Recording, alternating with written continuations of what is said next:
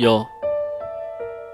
女孩灯都没有开，因为此时皎洁的月光透过玻璃照进屋内。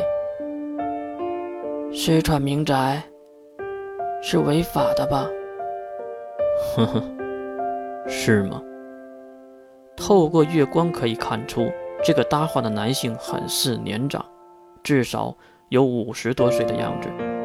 他的相貌鹰鼻鹰眼，一脸的严肃。年轻时一定是个花花公子，而且还有更明显的地方，他的左臂是机械的，这时还总是发出咯吱咯吱的响声。你们是来找我的，还是？男人突然笑了起来，并丢出一张照片。当照片落在茶几上的时候，女孩也是愣住了。哼哼哼，我们当然。不是来找那冰箱里的那个男人了，我们是来找你的使者大人。女孩并没有任何的惊讶，她丢掉手中的背包，并在裙子里摸索着什么，好像是手机，没有铃声，应该是震动的。喂，也没看是谁来的电话，女孩直接接听。那边的声音稍微有点大，而这边又如此的安静。当然也是稍微听到了一些。哈，我说你在家呢吧？今天我要玩把大的，你等我啊！女孩刚要张嘴说些什么，可是没能说出口，因为她发现屋内又多了两个人。你们到底是什么人？女孩的问题刚刚甩出来，屋外的汽车轰鸣的声音就来了。刚才打电话的家伙是在门口打的吗？也就是转身的功夫，车主就在推外面的门走了进来。很明显，这个家伙是没有脱鞋子的。刚刚进来，这个家伙的轮廓也就显露无遗，还真是一个胖子。是的，非常的胖。哎，干嘛关灯啊？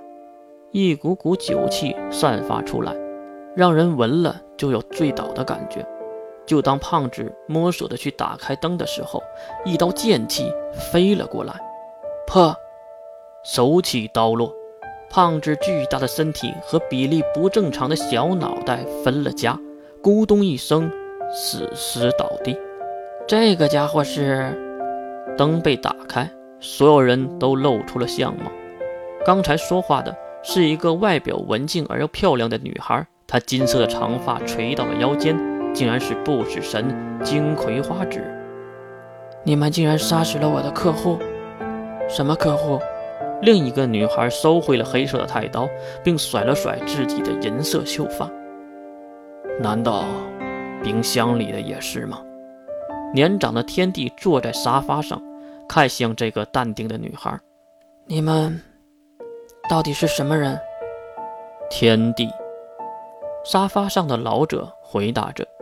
然后，女孩看向另外两个女孩：“我是金葵花指，后面的事……”没等介绍完，女孩直接开口说起其他的事儿：“你们得赔我钱，这个胖子会给我很多小费的，而且……”银发少女走向女孩，而女孩没有半点的害怕或者是退缩。而且什么？银发少女咄咄逼人。而且，杀鸡取卵，你们得赔更多才对。喂，我说，你不会在做那个吧？身后年纪最大的不死神花子听出了话中的龌龊。那个怎么了？有问题吗？我有没有偷？有没有抢的？天帝马上义正言辞地喊道：“你在伤害自己，你的父母不管吗？”女孩没有回答，而是走向客厅里的冰箱。她打开了双开门的大冰箱，里面竟然躺着一个变成冰坨的人，是一个年纪很大的男性。这个就是我的父亲，你和他说吧。难道天帝发现了诡异的问题？没有什么难道，是我间接杀了他。为什么要杀死自己的父亲呢？天帝问出了这个大家都很好奇的事儿，女孩也是长叹一口气，娓娓的道来：“可能你们不太喜欢听这样的故事的，因为它会让你们很不愉快的。哼，说吧，再不愉快的事儿我们都见过。女孩露出了嘲笑。是吗？我叫杨田慧，生在一个幸福的家庭。当我十二岁的时候，我的父亲就发现我竟然不是他的亲生女儿。原来是母亲背着父亲在外面偷欢产下的孽种。后来母亲和父亲离婚，我跟了母亲。然后呢？天地好像很是感兴趣。然后，然后我母亲得了重病，虽然可以控制，但是需要很多的钱。这些钱。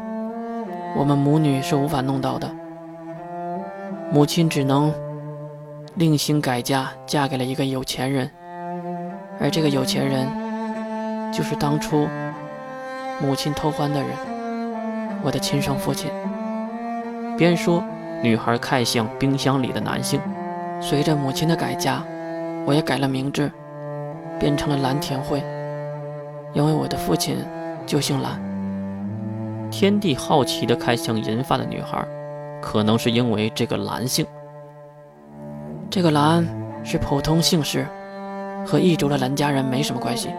银发少女解释完毕，天帝很是好奇。原来是这样，那你回归了真正父亲的身边，应该没有事了才对。女孩摇了摇头。不久之后，母亲因为重病。而去世了，只留下了我和父亲。从那以后，我有时发现，父亲有一个小爱好。小爱好。女孩放下手中的书包袋子，恋童癖。他喜欢小孩子，特别是像我这样的。就在母亲去世的那一晚，我的亲生父亲侵犯了我。而这个事情一直持续到他的死去。什么？天帝听得从沙发上蹦了起来。看上去，叔叔你也有没有听过的悲伤故事啊？天帝长出一口气，余光看向那银发少女，然后重新坐回沙发上。你杀了你的父亲。我怎么可能杀了我的父亲呢？他死了，我也会饿死的。毕竟，他其他的方面还是很好的。哼，其他的方面很好吗？屋里已经可以听到天地咬牙的声音。那你的父亲，哦不，这个畜生是怎么死的？天地也是说到一半直接改口。可是回答天帝问题的可不是叙事的女孩，而是银发的女孩。是我杀的。天帝也是被这话惊愕到了。什什么？对，就是这一头银发的可爱人儿，他杀的，结束了我悲惨、暗淡、恶心的生活。可是没有了父亲，我又不知道怎样活下去，所以只能做那些事儿了。这时，沙发上的天帝也终于坐不住了。小主，你不会是想说，这个女孩蓝田慧她就是被称为主人的银发少女？冷冷地回道：“不错，他就是使者。”命运虽然如此，但是世界依然美丽。